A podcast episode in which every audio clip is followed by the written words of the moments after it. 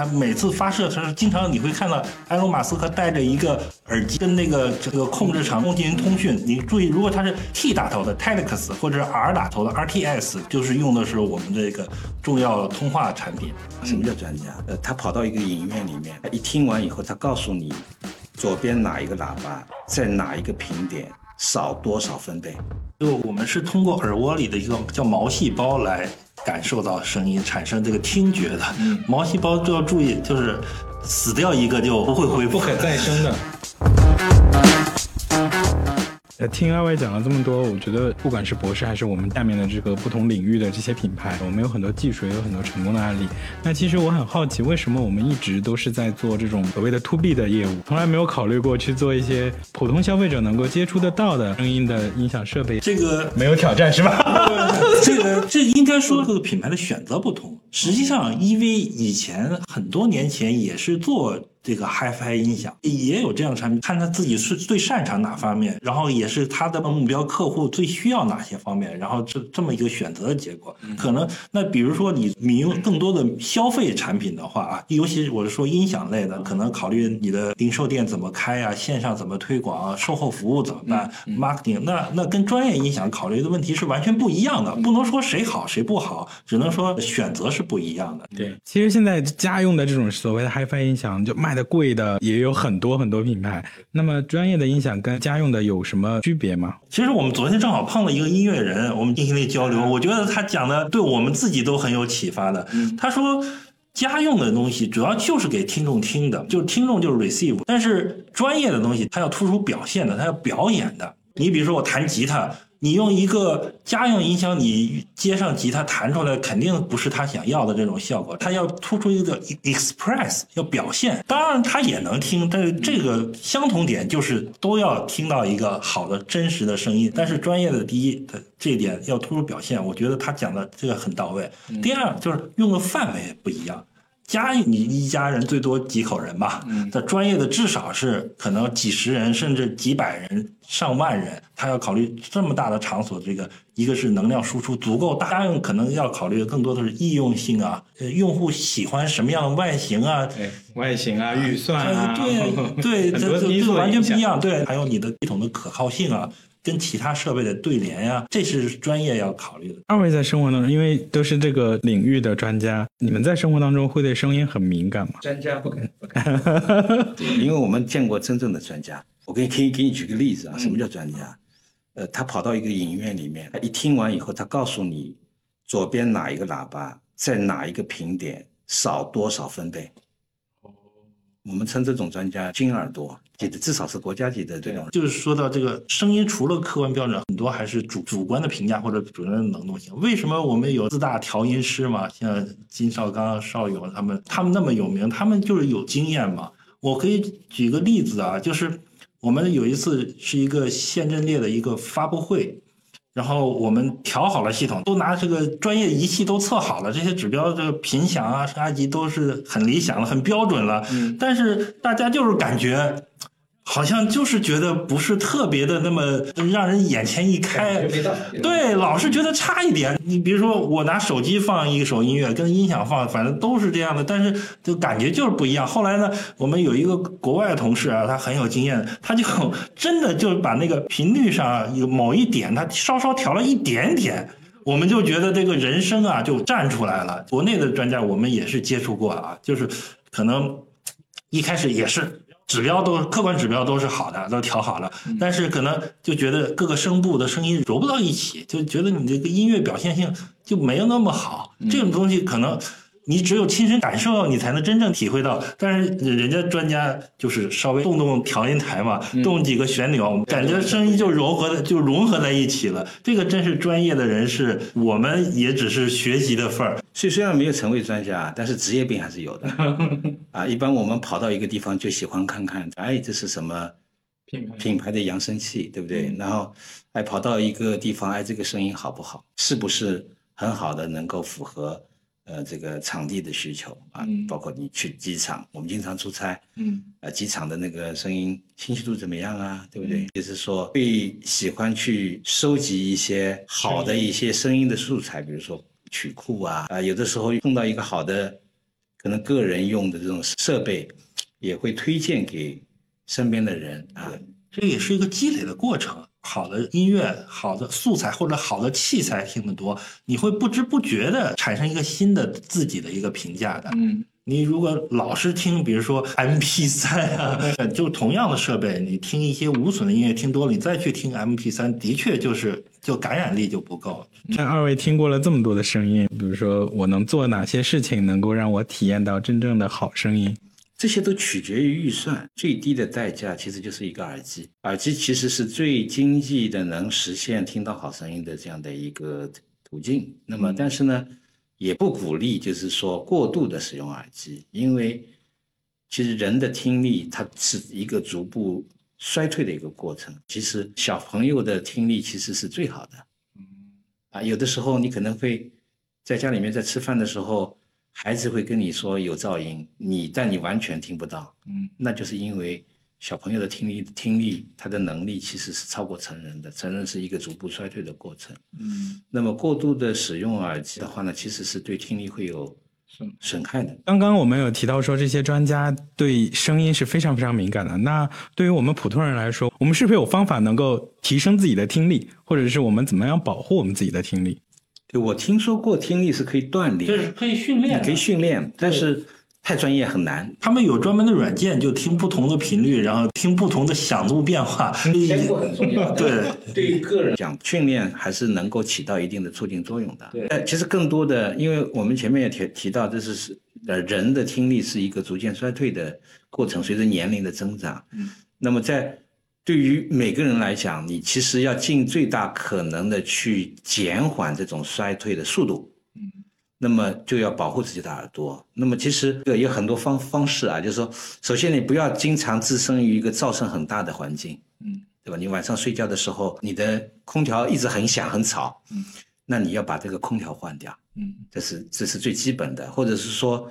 啊，你不要经常去泡吧，因为吧那个场合它的声压是非常大的，那基本上都是至少一百以上。对，啊，那这个对你的长期对你你对你的耳朵是有非常大的伤害。那么最潜移默化的影响其实是耳机，大家接触到的耳机其实有很多种啊，有入耳式的，有贴耳式的，有耳罩式的，对吧？有那个骨传导的，有很多。嗯，那么其实伤害最大的呢，就是那种入耳式的。嗯，因为它会把你的耳朵跟外界有一个物理的隔离，塞进去以后完全堵住。它的那个耳机上其实也有一个扬声器，说白了，它其实也是一个喇叭。嗯，它在震动的时候推动一些气流跟你的鼓膜震动，嗯，产生这个声效。嗯，那么但是我们我们的建议是，如果佩戴耳机的话，每天不要超过四个小时。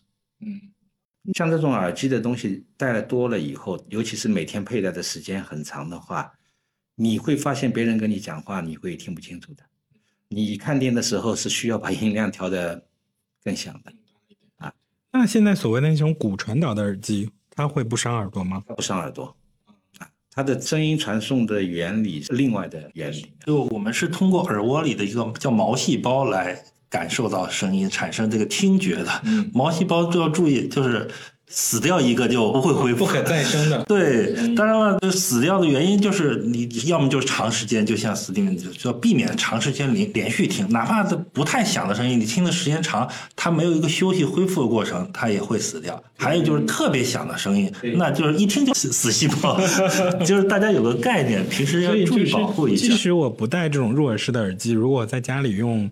蓝牙音箱去播放音乐的话，其实如果声音过大的话，在持续很长时间也会伤到我的耳朵。呃，蓝牙音箱的话就会好很多，因为首先它没有跟你的耳朵鼓膜形成一个密闭的环境，嗯，那这个其实已经减少了。那么蓝牙音箱它的音量 也是有限的，对，啊，它一般它基本上八九十，你家人就会投诉你了，对，啊，所以说基本上它这个伤害是是有限的，嗯。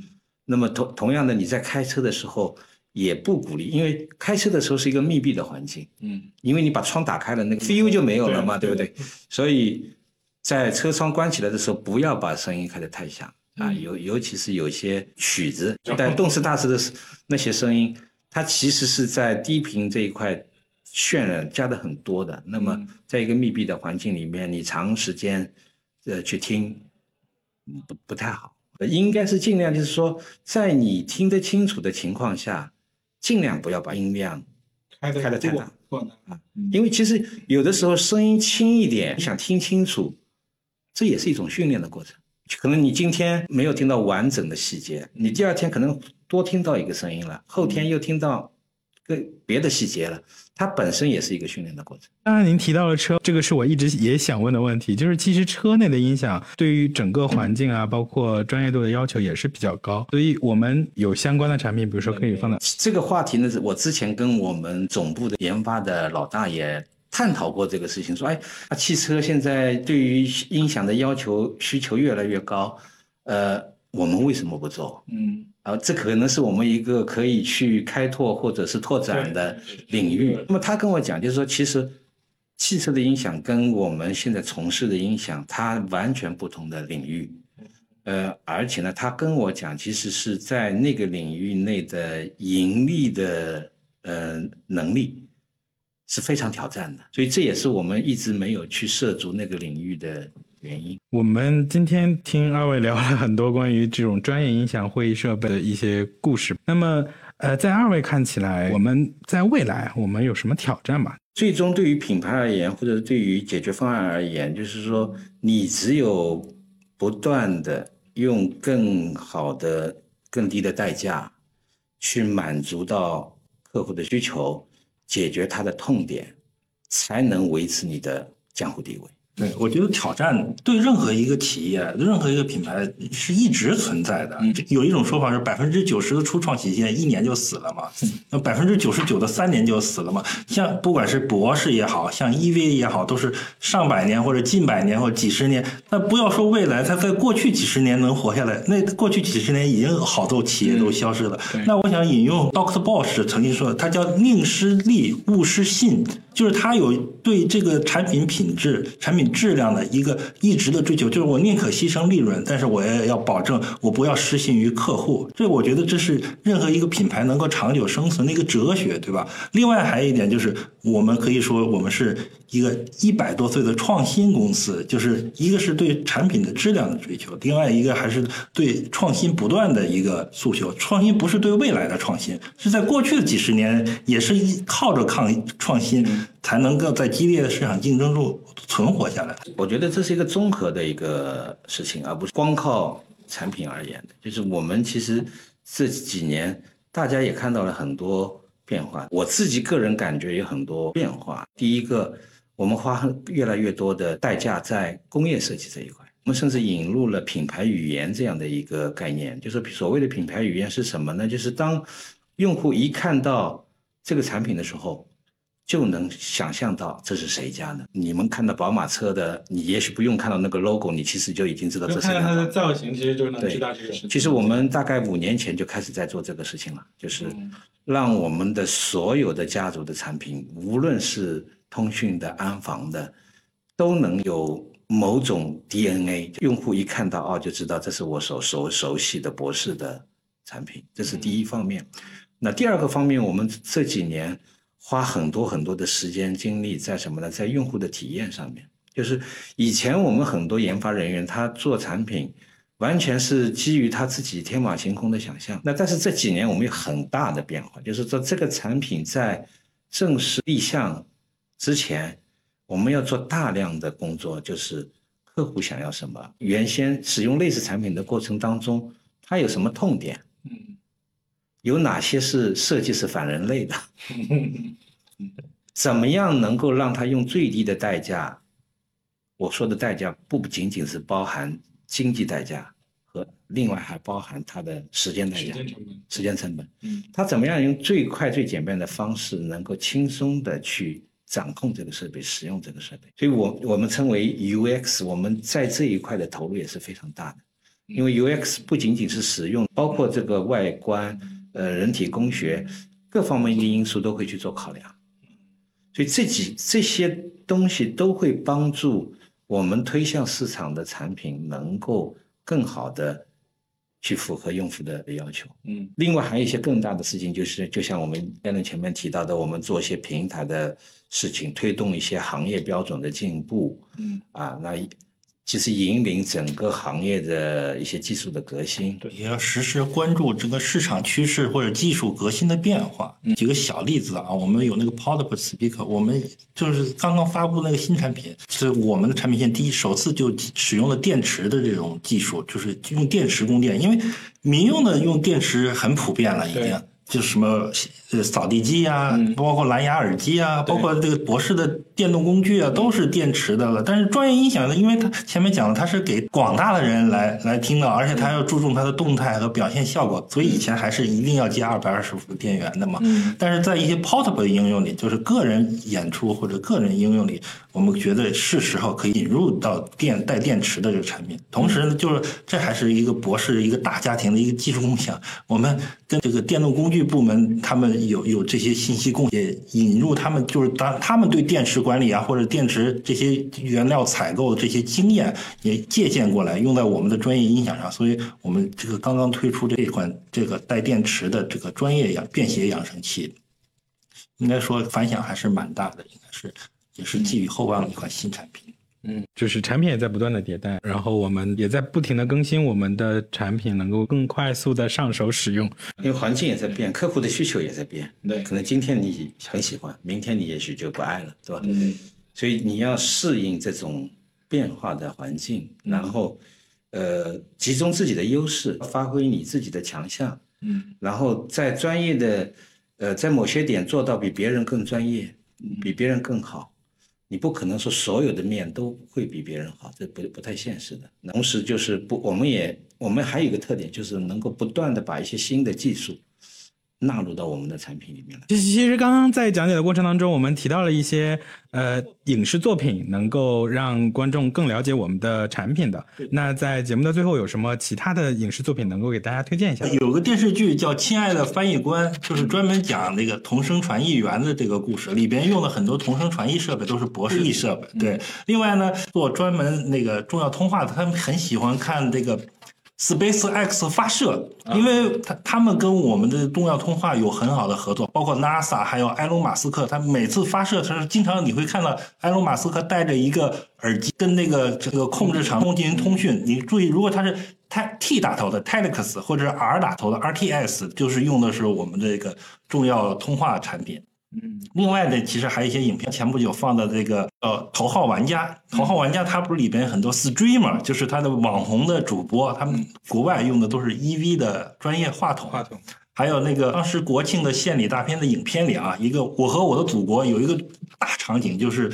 呃，香港回归一九九七年回归的时候，嗯，它有很明显的，他们那个他们的现场带来的一些耳机，就是 Telex 品牌的耳机，还有当然这个中国机长，那 机长在国内的航空公司大绝大部分戴的耳机，对，戴的专用耳机，百分之九十以上。这是我们，所以影视作品里出现我们的产品机会是蛮多的。好的，各位之后在看类似的影视作品的时候，注意观察一下。非常感谢呃，Steven 和 Alan 今天为我们分享了这么多博士与声音的故事。那么，希望通过我们这一期的节目，当我们所有的听众下一次，不管你是开车。呃，开在港珠澳大桥上面，还是说在家里观看世界杯，或者是到星巴克喝一杯咖啡，或者是到我们大型的体育场去看一场演唱会，或者是参加一场体育活动。当你听到这这些场景里面传来悦耳的声音的时候，你可以问问你旁边的朋友，你知道这是什么品牌吗？对，希望我们今天的节目能够带给大家博士与声音的故事。谢谢。再次感谢二位专家，一个不一样的博士，对，一个不一样的博士，谢谢老师，谢谢。